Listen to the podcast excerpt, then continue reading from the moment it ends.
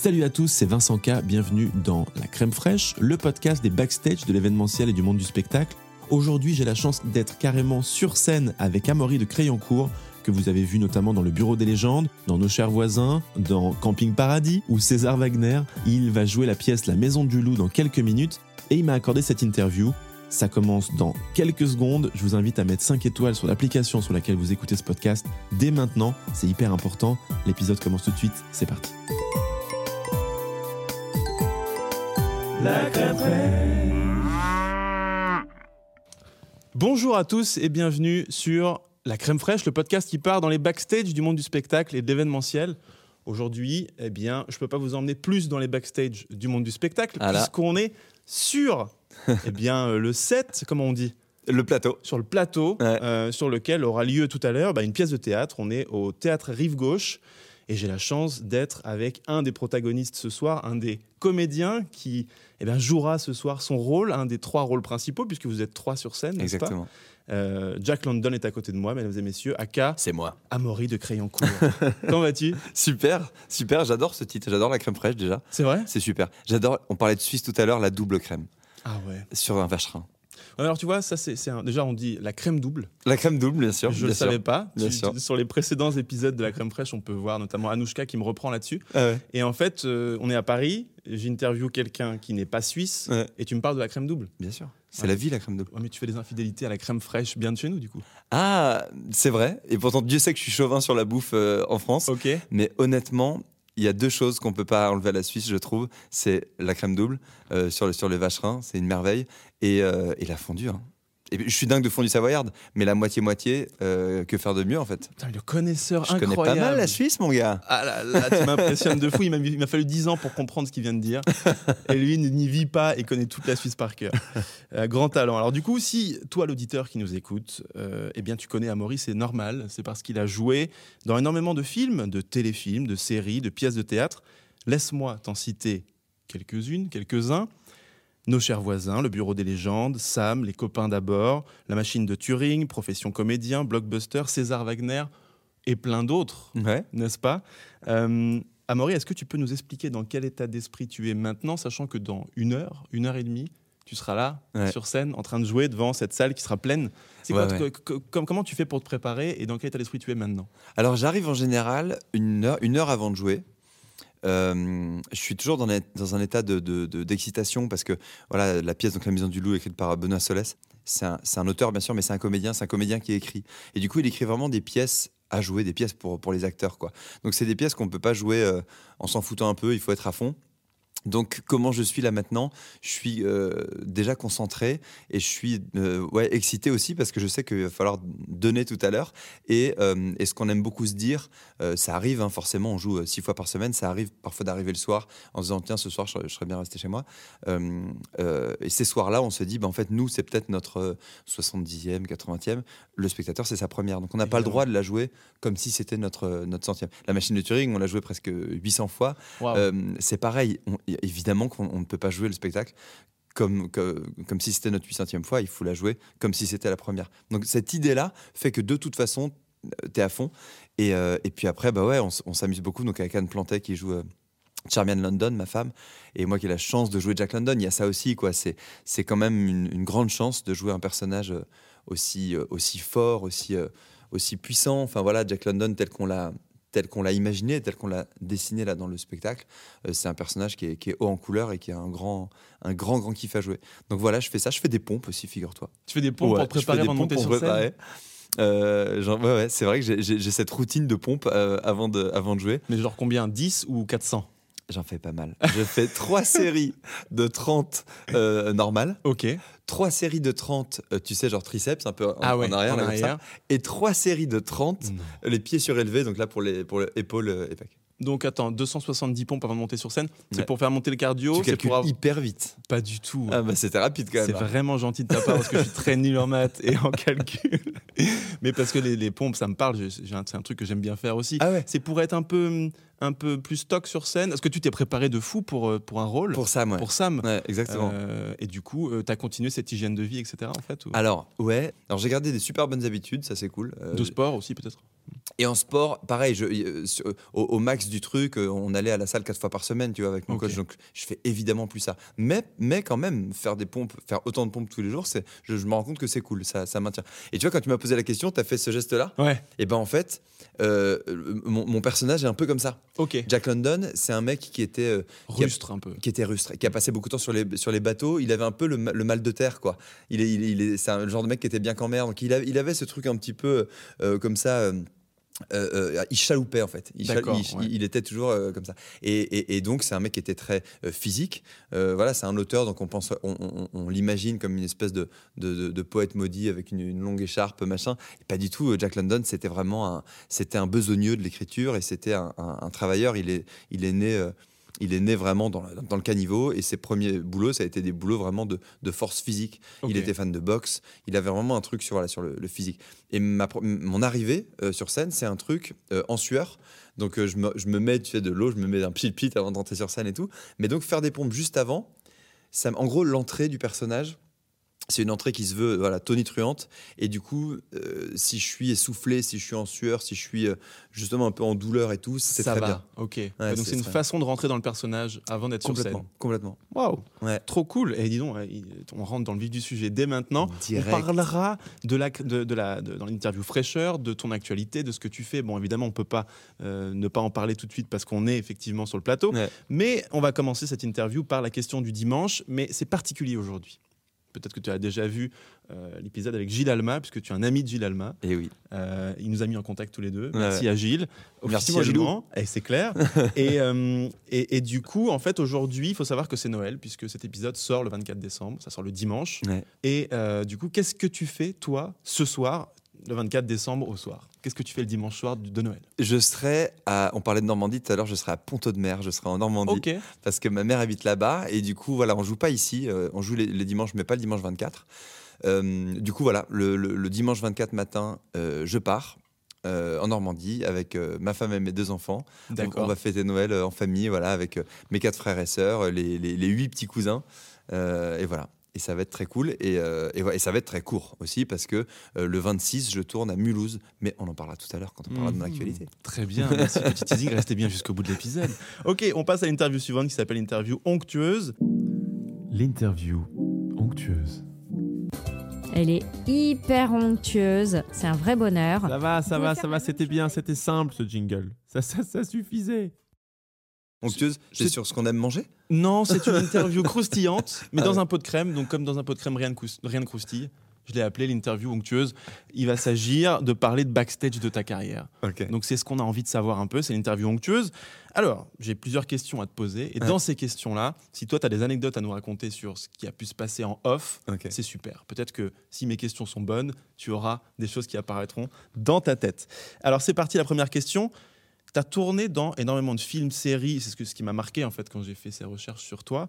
Euh, euh, J'aimerais bien savoir ce qui t'a le plus plu dans ta carrière. Est-ce que c'est un téléfilm? Est-ce que c'est sur un plateau de cinéma? Est-ce que c'est une pièce de théâtre? Quelle est l'œuvre qui t'a le plus euh, plu dans toute ta carrière? Celle qui m'a porté le plus loin, qui m'a apporté le plus de choses et que j'ai joué le plus longtemps, c'est Le porteur d'histoire d'Alexis Michalik, D'accord. que j'ai joué pendant 7 ans et, et dont tout a découlé. C'est-à-dire que je suis vraiment. euh, Alexis, on se connaissait, euh, on se connaissait parce qu'on avait des copains en commun. Donc depuis, l'école de théâtre, quoi. Et donc il venait, il venait régulièrement voir les, les- les- les travaux d'élèves. Et, et vraiment, je suis sorti de l'école, il m'a attrapé, il m'a mis dans le porteur d'histoire et je l'ai joué pendant 7 ans. D'accord. Éric Rochant est venu voir le porteur d'histoire et ensuite m'a pris sur le bureau des légendes. Euh, euh, Tristan Petit-Girard est venu voir le porteur d'histoire et ensuite m'a pris dans la machine de Turing et la- dans la maison du loup. Euh, c'est ouais, ce qui t'a lancé vraiment et Ouais, qui t'a donné un peu tes premières armes de, de- de comédien et ce rythme aussi, cet enchaînement des représentations. Exactement. fait ton expérience comme ça. Exactement. Et puis aussi, euh, on a- pendant sept ans, on a joué beaucoup à Paris, mais on a fait beaucoup de tournées. Et c'est vrai que le porteur d'histoire, et c'est pareil pour la, pour la, pour la machine de Turing, euh, c'est des spectacles qu'on a joués partout dans le monde. Et ça, c'est quand même une chance extraordinaire. J'ai eu la chance d'aller jouer au Liban, à Tahiti, à Casablanca, euh, à Los Angeles, à San Incroyable. Francisco. C'est fou, quoi. C'est une- Ouais. c'est une, chance, c'est une chance dingue. Et, et donc voilà. Donc c'est vrai que le, le- le porteur d'histoire, je dirais en, en, en number one, suivi de très près par la machine de Turing parce que je le joue encore maintenant. Et, et on a- et c'est- ça a été le même genre d'aventure euh, très forte avec voilà avec des récompenses. Voilà, c'est des spectacles qui ont eu des Molières, euh, qui se jouent encore aujourd'hui et qui sont euh, et qui sont des, des, ouais, des petits bijoux. J'ai j'ai beaucoup de chance d'avoir joué dans ces, dans ces spectacles-là. Et en, et, en, et en télé, je dirais le Bureau des légendes. Le Bureau des légendes, c'est quelque chose. C'est aussi. Moi, j'adore dans, dans, dans ce métier les rebonds Mhm. passer d'un truc à l'autre. Et le bureau des légendes, euh, que je tournais en même temps que nos chers voisins. Et ça, je trouve ça génial parce que, euh, voilà, mais c'est vrai que c'est un truc que, que je dis souvent, je, je, je- je- supporte pas le snobisme qu'il peut y avoir parfois dans ce métier, à, à, à- à catégoriser les gens, à mettre des étiquettes, à dire euh, lui, lui, il fait ci, lui, il fait ça. Moi, j'ai adoré faire des sketchs sur TF1 pour faire marrer. ouais. Et puis ensuite, aller faire une série pointue sur, sur Canal, euh, avec le Bureau des légendes. Je trouve ces, ces grands écarts-là géniaux, très riches, très enrichissants. Et il n'y a pas un truc que je mets au-dessus de l'autre. Je, euh, voilà. je, trouve qu'il y a parfois dans notre métier un mépris de certains pour d'autres, du cinéma vers la télévision, ou du drame vers la comédie, ou du théâtre public vers le théâtre privé. Et, je trouve ça un peu, un, peu nul. Dans le fond, euh, on, fait quand même tous la même chose. Le but, c'est de raconter des belles histoires, de transmettre des émotions, et, et- voilà. Donc, ouais, mais le Bureau des légendes, c'est vrai que ça m'a apporté plein de trucs. J'ai eu la chance de jouer dans le film de Jeanne Herry, euh, Pupille. Mhm. Et, euh, et vraiment, euh, pendant qu'elle écrivait son, son film, sa série, pour se détendre, quoi, sa série du soir, c'était le Bureau des légendes. Et vraiment, c'est en voyant la scène de l'interrogatoire, donc c'est une scène dans le Bureau des légendes avec, avec Sarah Giraudot, donc Marina. En, en voyant cette scène, elle s'est dit ah, tiens, c'est marrant, le, le personnage là que je suis en train d'écrire, ça pourrait être lui. Et donc, c'est ce qu'on appelle une proposition ferme, c'est-à-dire que j'ai pas passé de casting. Et ça, c'est ça, c'est très valorisant, c'est très, c'est très chouette. Elle s'est dit ce mec-là que je vois dans, dans cette série, Je le veux. je le veux. Donc, euh, Faut-il encore que tu acceptes après? Parce que peut-être le projet, dans ces cas-là, euh, ne te plaît pas et puis tu refuses le rôle. Ça doit arriver dans la vie d'un comédien ou d'un acteur. Oui, oui. Mais c'est vrai que on entend souvent dans, dans c'est souvent une question qui revient à l'interview, le côté pourquoi est-ce que vous avez choisi machin? Et cette question du choix, elle intervient quand même, il me semble, assez tard dans une carrière d'acteur. C'est-à-dire que euh, moi, en, en tout cas au moment où j'en étais là, euh, Jeanne Herry, qui avait déjà fait euh, euh, Elle l'adore, euh, qui me propose du cinéma, j'avoue que j'ai pas hésité. Ok, peu euh, importe le rôle plus qu'on allait te proposer, c'était super. Quoi. Oui, parce que c'est ouais ouais c'est vrai que je serais euh, je serais malhonnête là de me lancer dans un truc de oh j'ai accepté ce rôle parce que voilà il était dense il était intense non non j'ai accepté ce rôle parce que c'était trop cool de faire du cinéma et que ouais. c'était euh, très ouais valorisant c'est vrai Euh, il y a un truc d'ego hein, qui se place là-dedans euh, de- d'avoir une proposition ferme d'une réalisatrice que, que je trouvais que je trouvais super Et que tu trouves peut-être toujours super. Ah ouais euh, je ne verrai je verrai toujours vos visages là incroyable son dernier film Je l'ai pas vu. c'est mal il faut Ouais, c'est génial Très bien. un truc sur la justice réparative euh, hyper beau film Ok, c'est mal, je garderai ça, donc je le regarderai juste après le tournage de, ce- de cet épisode. Euh, mais du coup, je peux pas te poser cette question-là si je te pose pas la question antagoniste, la question opposée. Euh, Qu'est-ce qui t'a le moins plu dans toute ta carrière? Je sais que c'est difficile à répondre pas comme du tout question. difficile. Non? C'est- C'est pas du tout difficile parce que j'ai fait, des- j'ai fait. Je me souviens d'un truc notamment euh, qui s'appelait Shakespeare Circus, qui était une catastrophe atomique. Ok. Euh, en, Quel type de catastrophe? En gros, c'est un spectacle Ouais, qui était monté par un escroc. C'est un vrai escroc. C'est un mec qui a fait de la prison après. d'accord. Donc vraiment, c'est Ok. c'est vraiment, euh, c'est difficile de faire, de, de- de faire pire. Euh, c'est un mec qui voilà qui promettait monts et merveilles, machin. Euh, C'était un spectacle avec des, chorégraphies de de, de- oh, comment il s'appelle? Euh, Philippe Dupont, non pas Philippe Dupont, le Euh, danseur étoile. Oui, oui, Euh, Patrick euh, Patrick Dupont. Donc qui était qui était vraiment là et tout. donc- à son âme d'ailleurs. C'est pas vrai? Si, si, ouais, on en a parlé avec Inès Vandamme dans l'épisode d'avant. Il est, il est parti ouais, il y a quelques années. Oh dingue, bah, je savais même pas. Ouais. Mais donc tu vois, il y avait des espèces de choses comme ça qui mettaient de la poudre aux yeux. Effectivement, c'est Patrick Dupont qui, qui, fais- qui- qui réglait les chorégraphes, euh, les chorés du truc et tout. Mais par exemple, on n'a jamais été payé, machin. Et surtout, c'était une cata. Ce spectacle, c'était le premier filage a duré a duré plus de 4 heures. Ouais. Euh, donc, donc il s'est mis à couper plein plein de scènes. On devait jouer 15 jours au Trianon. Ça jouait au Trianon, on a joué deux jours. Euh. Et les gens se levaient. Donc ça s'appelait Shakespeare Circus parce qu'en gros c'était plein de scènes de Shakespeare. Moi je faisais Roméo, euh, où on avait imaginé que les personnages jouaient dans un cirque. Donc voilà, donc Roméo était le fils du roi Lear. Le roi Lear était le directeur du cirque, machin. Et je me souviens vraiment de gens qui Bon se concept levaient. sur le principe. Euh, Dans l'idée, c'est pas mal. Ouais. Mais dans, le- dans le dans le dans l'imagerie, dans le cirque, il y a, y a- y a le- les parades. C'est que tous les artistes tournent autour de la piste en faisant des, des signes. Et il avait eu la mauvaise idée de, de- de jalonner le spectacle de parade. Et donc à chaque fois qu'il y avait une parade, ça ressemblait à un au revoir. Ok. Et les gens applaudissaient, pensaient que c'était la fin. Et moi, à un moment, j'avais une scène de Roméo et Juliette qui est après une parade, mais c'était déjà après 3h30 de spectacle. Ouais. Il y a une parade, les gens applaudissent en disant enfin, genre, oh, ça y est, c'est bon, c'est terminé. Et là, vraiment, la lumière se rallume, et là, moi, je suis comme ça sur, sur scène. En train de je- la suite. en train de dire la suite. Donc, un, un, vers de Shakespeare, un vers de Roméo dont je me souviens plus, mais où je parlais des étoiles et des yeux de Juliette et tout. Et vraiment, je me souviens, je suis comme ça. à essayer d'être intense et tout. Ça fait trois heures que je suis en coulisses à attendre Ouais. mon moment. Et vraiment, j'entends dans la salle des Oh non, c'est pas vrai. Oh non, pas. Non, pas encore. Oh, je peux pas, je peux pas. Et vraiment, il y avait des gens, mais les gens se levaient par rangées entières. Ok. C'était, c'était, ah, c'était un enfer. Mais c'est, mais c'est, c'est très bien de passer par ces expériences-là. Parce que, euh, bah parce que voilà, c'est, c'est, c'est, c'est, c'est form- formateur. formateur. Ouais, complètement. C'est formateur. Ouais. Ok. Euh, je passe du coup, un on est un peu dans la même veine, mais euh, j'ai vu sur tes réseaux sociaux qu'on peut y trouver tout le gratin du cinéma, de l'humour français. C'est-à-dire que tu tournes avec tout le monde, ou alors tu connais tout le monde, ou tu rencontres ces gens sur, des, sur les tournages. Euh, c'est vrai, non Un peu? Ouais, ouais, ouais. Non, mais en fait, là, spécialement, j'ai fait un film cet été qui va être hyper cool.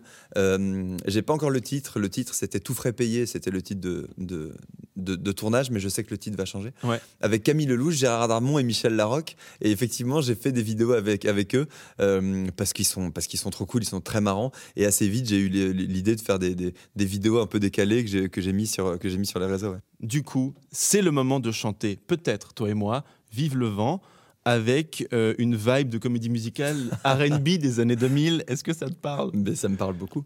Alors, on va, on va, je le mets maintenant en fond, Ouais. si jamais, je te le montre pas là, mais on l'entend. Vive le vent, vive le vent d'hiver.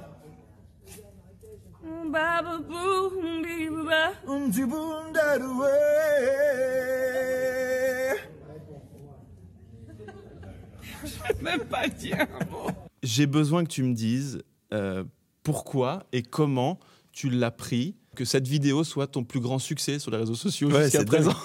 Écoute, euh, euh, ch- chanter avec cette espèce de truc, na na na, c'est un truc qui m'a toujours fait marrer. Et il se trouve qu'on avait cette, ce, ce délire en commun avec Camille Lelouch avec qui j'ai tourné. Et sur le tournage, très rapidement, euh, je me suis mis à faire cette, cette blague en chantant une chanson de- de- d'enfant. Mhm. C'était vraiment une chanson douce comme. Et donc Camille se met à se marrer. Et il se trouve qu'elle avait fait une vidéo comme ça quelques semaines plus tôt. Et du coup, euh, c'est elle qui dit, qui dit il faudrait qu'on fasse un, un, un duo, un de ces quatre. Et il y a un, un moment, comme c'est dans la vidéo, au HMC, donc tu sais, là où on Ouais, se- ouais, bien sûr, on on se prépare, maquille, la on se prépare. elle, se, elle prend son- son- sa vidéo en mode selfie. Et effectivement, ça a été vu ouais, un, un, un, un million cinq cent mille fois. euh, donc euh, donc c'est cool. Et du coup, après, on a sorti le bêtisier parce que on a, on a fait cette vidéo-là. Mais on en a fait, on, en- on faisait ça tous les jours, c'est-à-dire que c'était vraiment notre passion. Bon, je pense qu'on saoulait tout le monde Ouais. parce que l'idée c'était de chanter très fort et, et très et avec beaucoup beaucoup de beaucoup de vibes et beaucoup de beaucoup de postures, beaucoup de trucs. Mais surtout que tu chantes un peu. Oui, oui, moi j'ai un, petit euh, duo qui s'appelle Domiti et Amaury. Euh, on reprend en fait des chansons, on fait des livres CD pour les enfants. Ok. Voilà. Et, euh, et du coup, ouais, je, je chante un peu, mais je suis un comédien qui chante, tu vois, je suis Ouais. pas un T'es chanteur. pas un chanteur qui joue. Non, exactement. ok.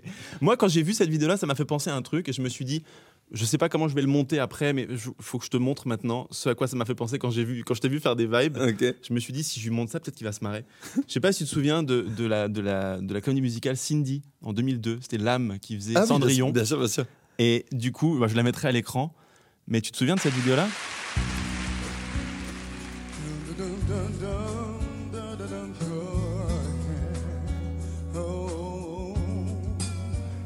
Je suis Bien sûr, mais bien sûr. Par ici. C'est tellement lame, sûr. tu vois. C'est génial. est parti à Los Angeles Ouais, ouais, c'est parti. Toi, je te laisse juste la dernière. Cindy à Los Angeles. Tu chantes aussi, non C'est merveilleux ça, Cindy à Los Angeles. ça, Cindy à Los Angeles. Non, mais on est, on est sûr. Est-ce que tu peux critiquer le jeu d'acteur, s'il te plaît? Bah oui, tu vois qu'ils ont vraiment tout donné dans, les, dans, les, dans, les, dans la salopette et dans, et dans les vibes, mais, mais ils ont pas beaucoup travaillé le jeu d'acteur, ouais. Ouais, On n'est pas à Broadway, ça c'est sûr.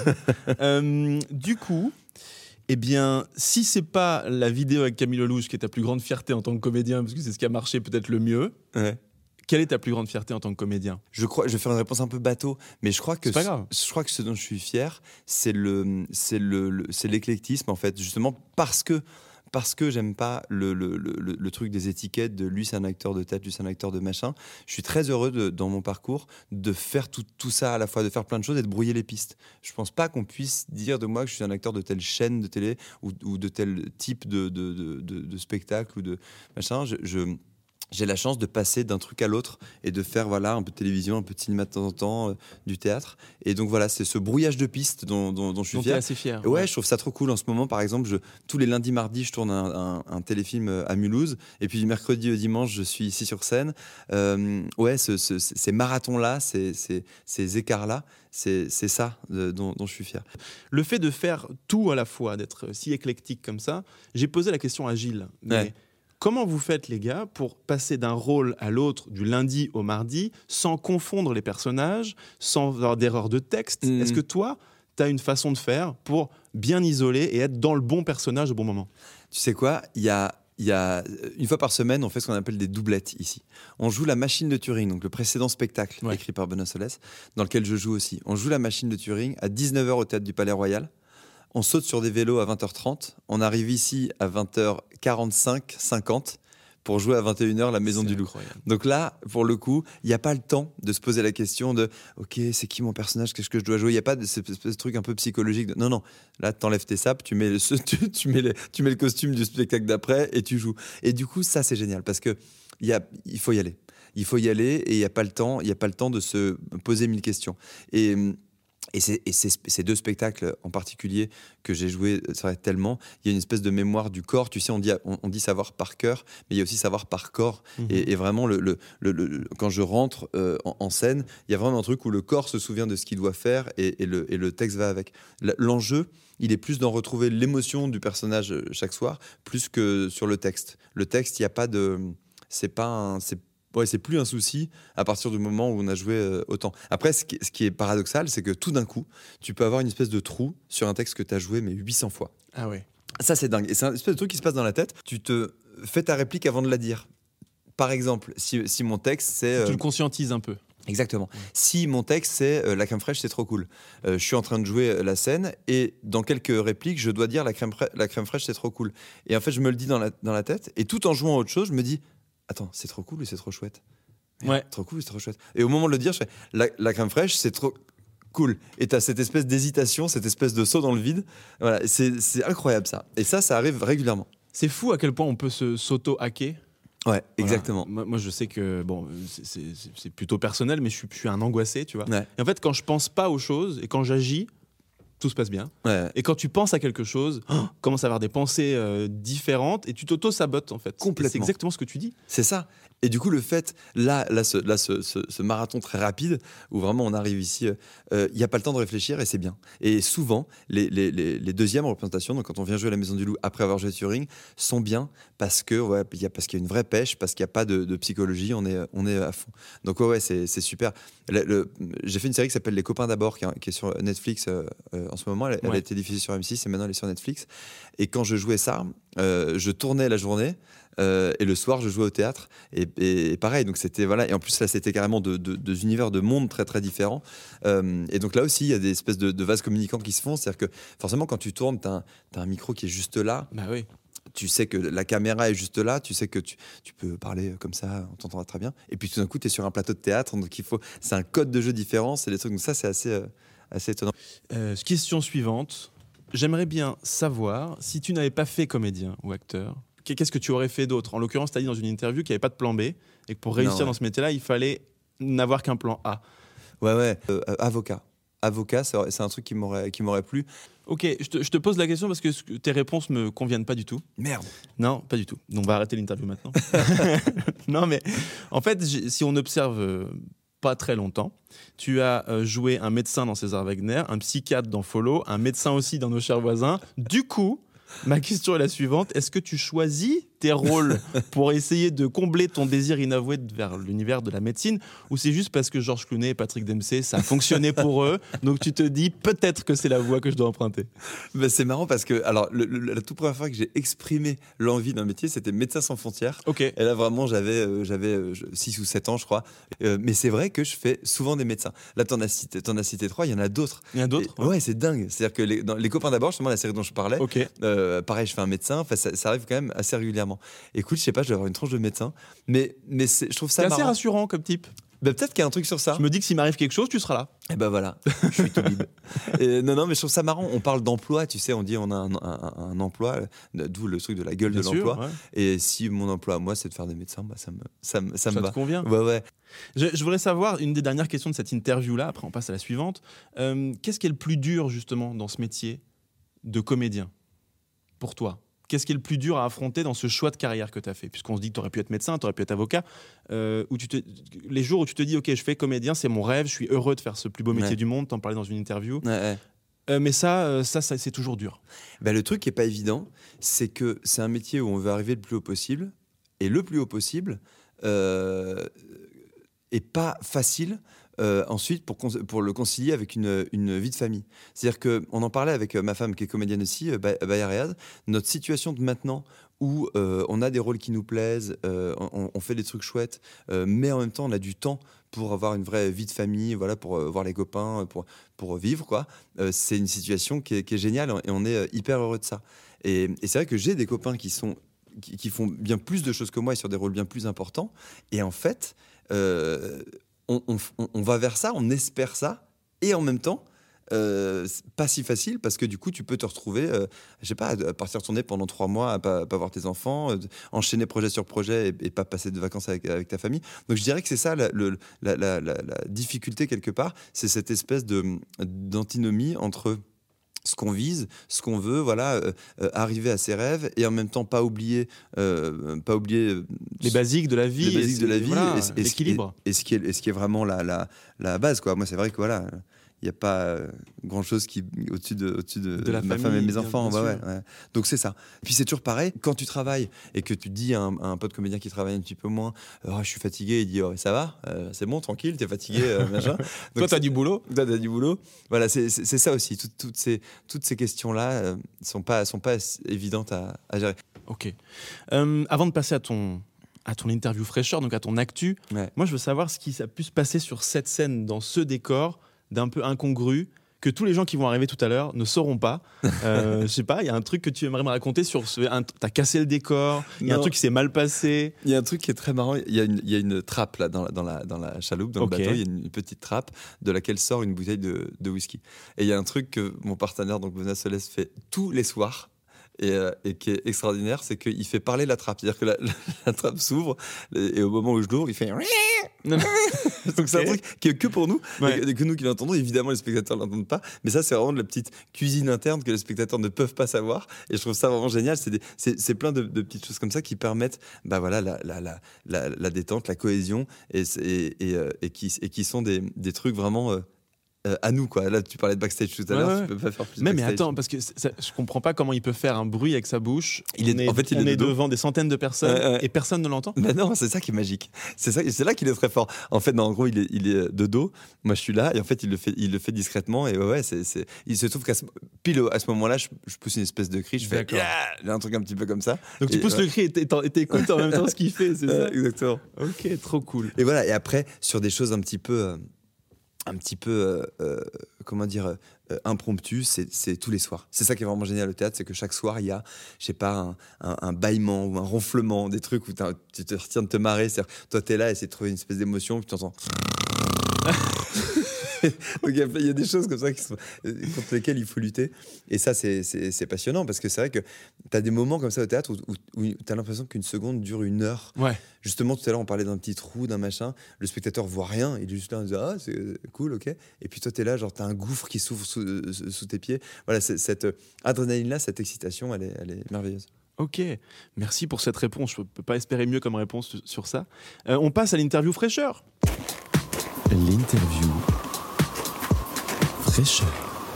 Amaury, toi qui fais un milliard de trucs, quelle est ta fraîcheur du moment? On est là sur le plateau euh, de la Maison du Loup, Ouais. mais tu fais d'autres choses aussi en parallèle?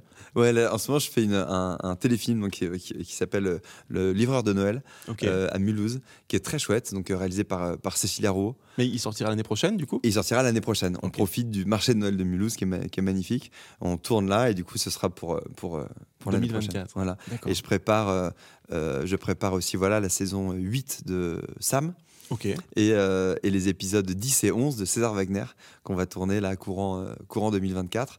Et, euh, et voilà. Et l'actu l'actu euh, fraîche parce que c'est pour Avignon là 2024 et puis et puis la, la rentrée aussi à Paris. C'est Ring, un- un- une nouvelle pièce, un nouveau spectacle avec Gina Djemba, une pièce de Léonore Confino, mise en, scène par Comme de Belsize. D'accord. Voilà, que je vous conseille de venir voir quand nous la jouerons.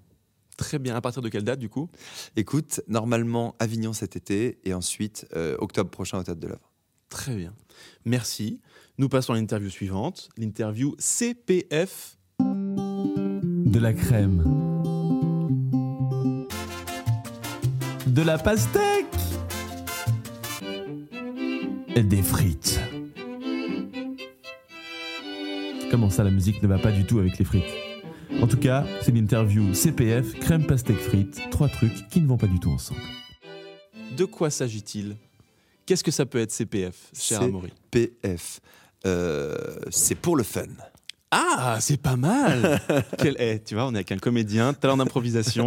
Non, crème pastèque frites. Autant en dire trois Normal. trucs qui ne vont pas du tout ensemble. Bien sûr. Pour trois questions qui ne vont pas non plus du tout ensemble. Très Il n'y a bien. aucun lien entre les trois questions. La première étant la suivante. Quel est le plus gros track de ta vie? Est-ce que tu es tracker de base?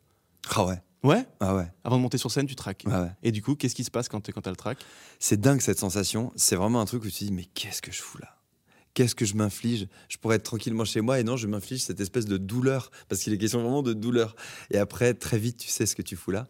Une fois que, que ce track est parti, mais c'est vrai que les soirs de première spécialement, euh, et en plus il y a cette espèce de tradition qui est absurde où, euh, où, où les gens veulent venir le, le- le jour de la première. donc Ouais, t'as vraiment- Alors que c'est là où c'est le moins rodé. Mais c'est ça, et t'as que des gens hyper importants dans la salle, t'as des journalistes, t'as des trucs, t'as tes copains, t'as ta famille.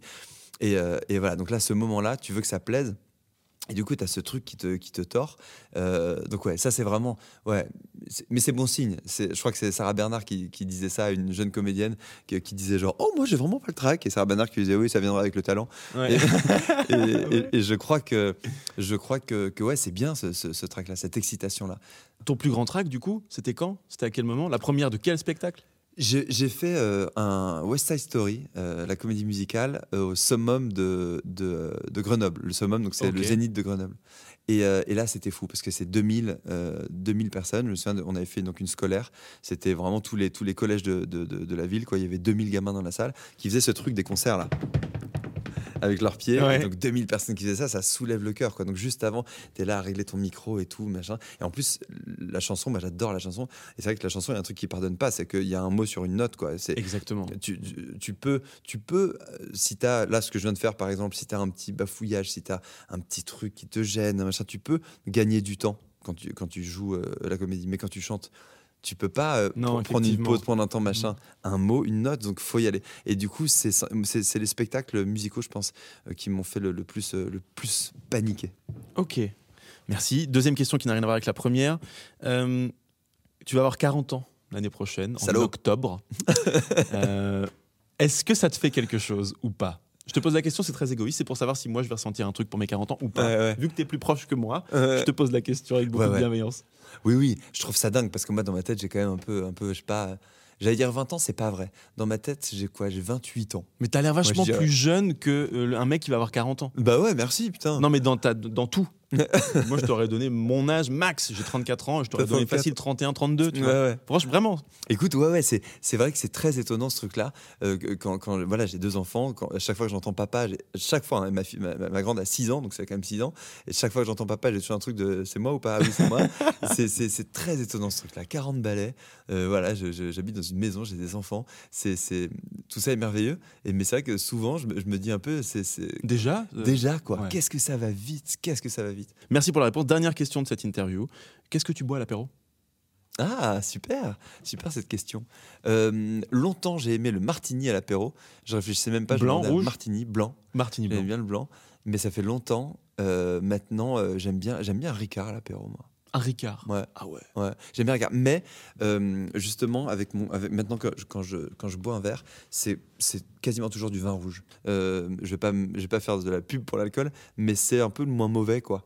Euh, tu vois, c'est là où il y a le moins de sucre, c'est là où il y a. Donc, donc, donc j'ai pris un peu l'habitude de commander un petit verre de vin rouge. Un petit verre de vin rouge. Donc je dirais que c'est le verre de vin rouge maintenant mon apéro. Ok, très bien, très bien. Merci.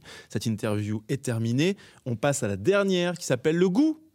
Nous, nous, nous, nous. nous, c'est le goût. C'est donc la dernière question. Comment est-ce que tu manges ta crème, Amaury Même si tu en as parlé au début de l'épisode, je voudrais savoir quel est ton rituel avec la crème et quel type de crème. Euh, écoute, moi, par exemple, tu sais que dans les carbos, il n'y a pas de crème, par Ah exemple. ouais, ouais. Et ben j'en ai mis longtemps. Et, même quand j'ai découvert quand, euh, que- qu'il fallait pas, pas. T'en mettais quand même.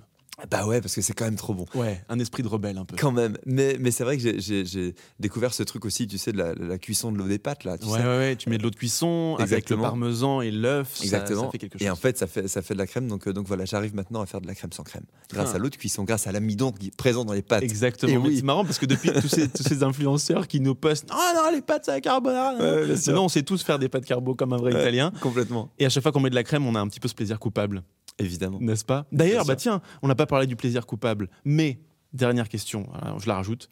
Le, ton plaisir coupable, c'est-à-dire la fois où tu t'es senti coupable de faire quelque chose en lien avec ta notoriété ou ton métier. Ah euh, Non, j'ai eu il n'y a pas longtemps un, un- quelqu'un qui est venu euh, euh, réparer ma chaudière chez moi. Ouais. Et euh, Ça, ça- ça commence comme un, un- un film de mauvais genre. il a réparé la chaudière. oui. et, euh, et en fait, c'était une rencontre vraiment géniale parce que il était voilà, il était dans sa journée. Je, je lui posais des questions, donc il avait eu huit, huit, huit interventions dans la journée. Et voilà, je le sentais voilà euh, fatigué, c'était pas, pas évident. Et puis euh, en fait, il se trouve que sur mon, mon frigo, j'ai une photo de, de moi en médecin dans nos chers voisins. Parce que ça me faisait marrer avec, avec ma femme et tout, bref. Donc euh, il y a ça sur mon, il y a ça sur mon frigo. Et, euh, et il voit, et donc il, il- il me reconnaît. Et en fait, euh, euh, c'était un moment hyper beau parce que euh, il est passé, voilà, d'un visage pas renfrogné, mais quand même, il était dans le boulot et tout, à un truc hyper solaire. Il a dit, oh là là, ça c'est génial parce que je, je vous vois et tout, c'est hyper marrant ce que vous faites et tout. Et vous faites quoi en ce moment? Et donc je lui raconte le truc du téléfilm de Noël et il fait, oh. Et là, vraiment, il y avait de l'émerveillement dans ses yeux. Il, il dit ça, ça, ça fait vraiment rêver. J'en ai vu un il y a pas longtemps parce que c'est la période, on en voit plein et tout. Ça, j'adore, ça fait rêver. Et du coup, euh, voilà, je, je sauve pas des vies, je suis pas médecin, mais c'est vrai que parfois on, on- on se dit c'est cool. D'apporter un peu de sourire ou Bah quelque ouais, chose ouais, ouais, dans la vie des gens. Ouais, complètement, complètement, et, et, et, et spécialement justement sur ces, sur, sur ces deux choses-là, donc nos chers voisins, euh, et puis, et puis un, un téléfilm de Noël, euh, c'est là où je, je parlais tout à l'heure du, du snobisme qui m'énerve un peu, c'est que euh, c'est tellement important ce, ce- ce truc-là de, de- de faire rire. la- Moi j'aime la chose populaire, populaire et, et exigeante, Mhm. mais populaire, je je trouve ça vraiment génial. Et, et en l'occurrence, lui, euh, il aurait été voilà euh, moins touché par une espèce de truc un peu élitiste, un peu pointu. Ce qu'il a touché, c'est ces trucs-là. Et donc pour ça, on n'a pas le droit d'être d'être méprisant, d'être snob et de Bien dire sûr. Oh, ça c'est de la comédie, on s'en fout. Non, c'est merveilleux. C'est merveilleux de susciter ça chez les gens. Camping Paradis que tu as fait. J'ai fait un j'ai fait un épisode de Camping Paradis. Saison 7, épisode 5, si je me bien. t'es calé. Euh, ça s'appelait Viva Corsica. C'était la première, c'était un épisode spécial. Et effectivement, j'ai eu la chance de tourner avec Michel Jonas dans ce, dans ce, dans Michel Jonas. Anecdote très cool avec Michel Jonas. Depuis que je suis ado, il y a une réplique. euh, il y a, il y a un- dans, dans, son- dans une de ses chansons, c'est dites-moi qu'elle est partie pour un autre que moi, mais Oui. pas à cause de moi. Et depuis que je suis Moi, je la comprends toujours pas. Ouais. ah, c'est, impossible de- affreux. de ouais. ressentir ça. Il faut être une espèce de bonze, quoi. Il faut être une espèce de, de- de- de-. Et du coup, on est à la cantine. Et vraiment, depuis que, je- depuis que je suis en âge d'avoir un peu de, le, de- de- de- ce- le sentiment amoureux, des histoires d'amour, je me dis, dites-moi qu'elle est partie pour un autre que moi, mais pas à cause de moi. Comment c'est possible d'être assez pur pour Ouais. ressentir ça, quoi Et du coup, on est vraiment à la cantine, au milieu du tournage. Et je lui dis, Michel, je voudrais te poser une question. Ça fait vraiment des années que je pense à, que je pense à ce truc-là. Voilà, quelle est la clé Quelle est la clé, Michel Jonas? Et il a une réponse parfaite. Est-ce que t'es un moine tibétain? C'est ça. Et vraiment, il a une réponse parfaite. On était en train de bouffer, il fait genre Oh, mais c'est pas moi qui l'ai écrit, ça. Et c'était magnifique. C'était magnifique, en fait, parce que je me disais, un jour, je rencontre Michel Jonas. Et, et voilà, il a eu cette réponse. Il fait Ah non, mais ça, c'est pas moi qui l'ai écrit, ça, oui, c'est joli, bah, c'est ce qu'il faudrait faire. Euh, non, c'est pas possible. Ouais, ouais. Et J'ai trouvé ça génial. J'ai trouvé ça parfait. Ça ramène à la dure réalité de, de- Mais de l'être humain. Quoi. Bien sûr. Eh ben, on va se quitter là-dessus. Je te laisse à être préparé C'est pour parti. que tu puisses euh, jouer dans oui, quelques monsieur. minutes. Absolument. Salut à Maurice, c'était cool. Ciao. Ouais, Merci très cool. à toi. Merci, la crème fraîche. Ciao, à bientôt. Mettez les étoiles et venez voir Amaury ici, la Maison du Loup. Au théâtre Rive Gauche, du mercredi au samedi à 21h, le dimanche à 15h. Merci. Exactement. à toutes dans la crème fraîche. Ciao.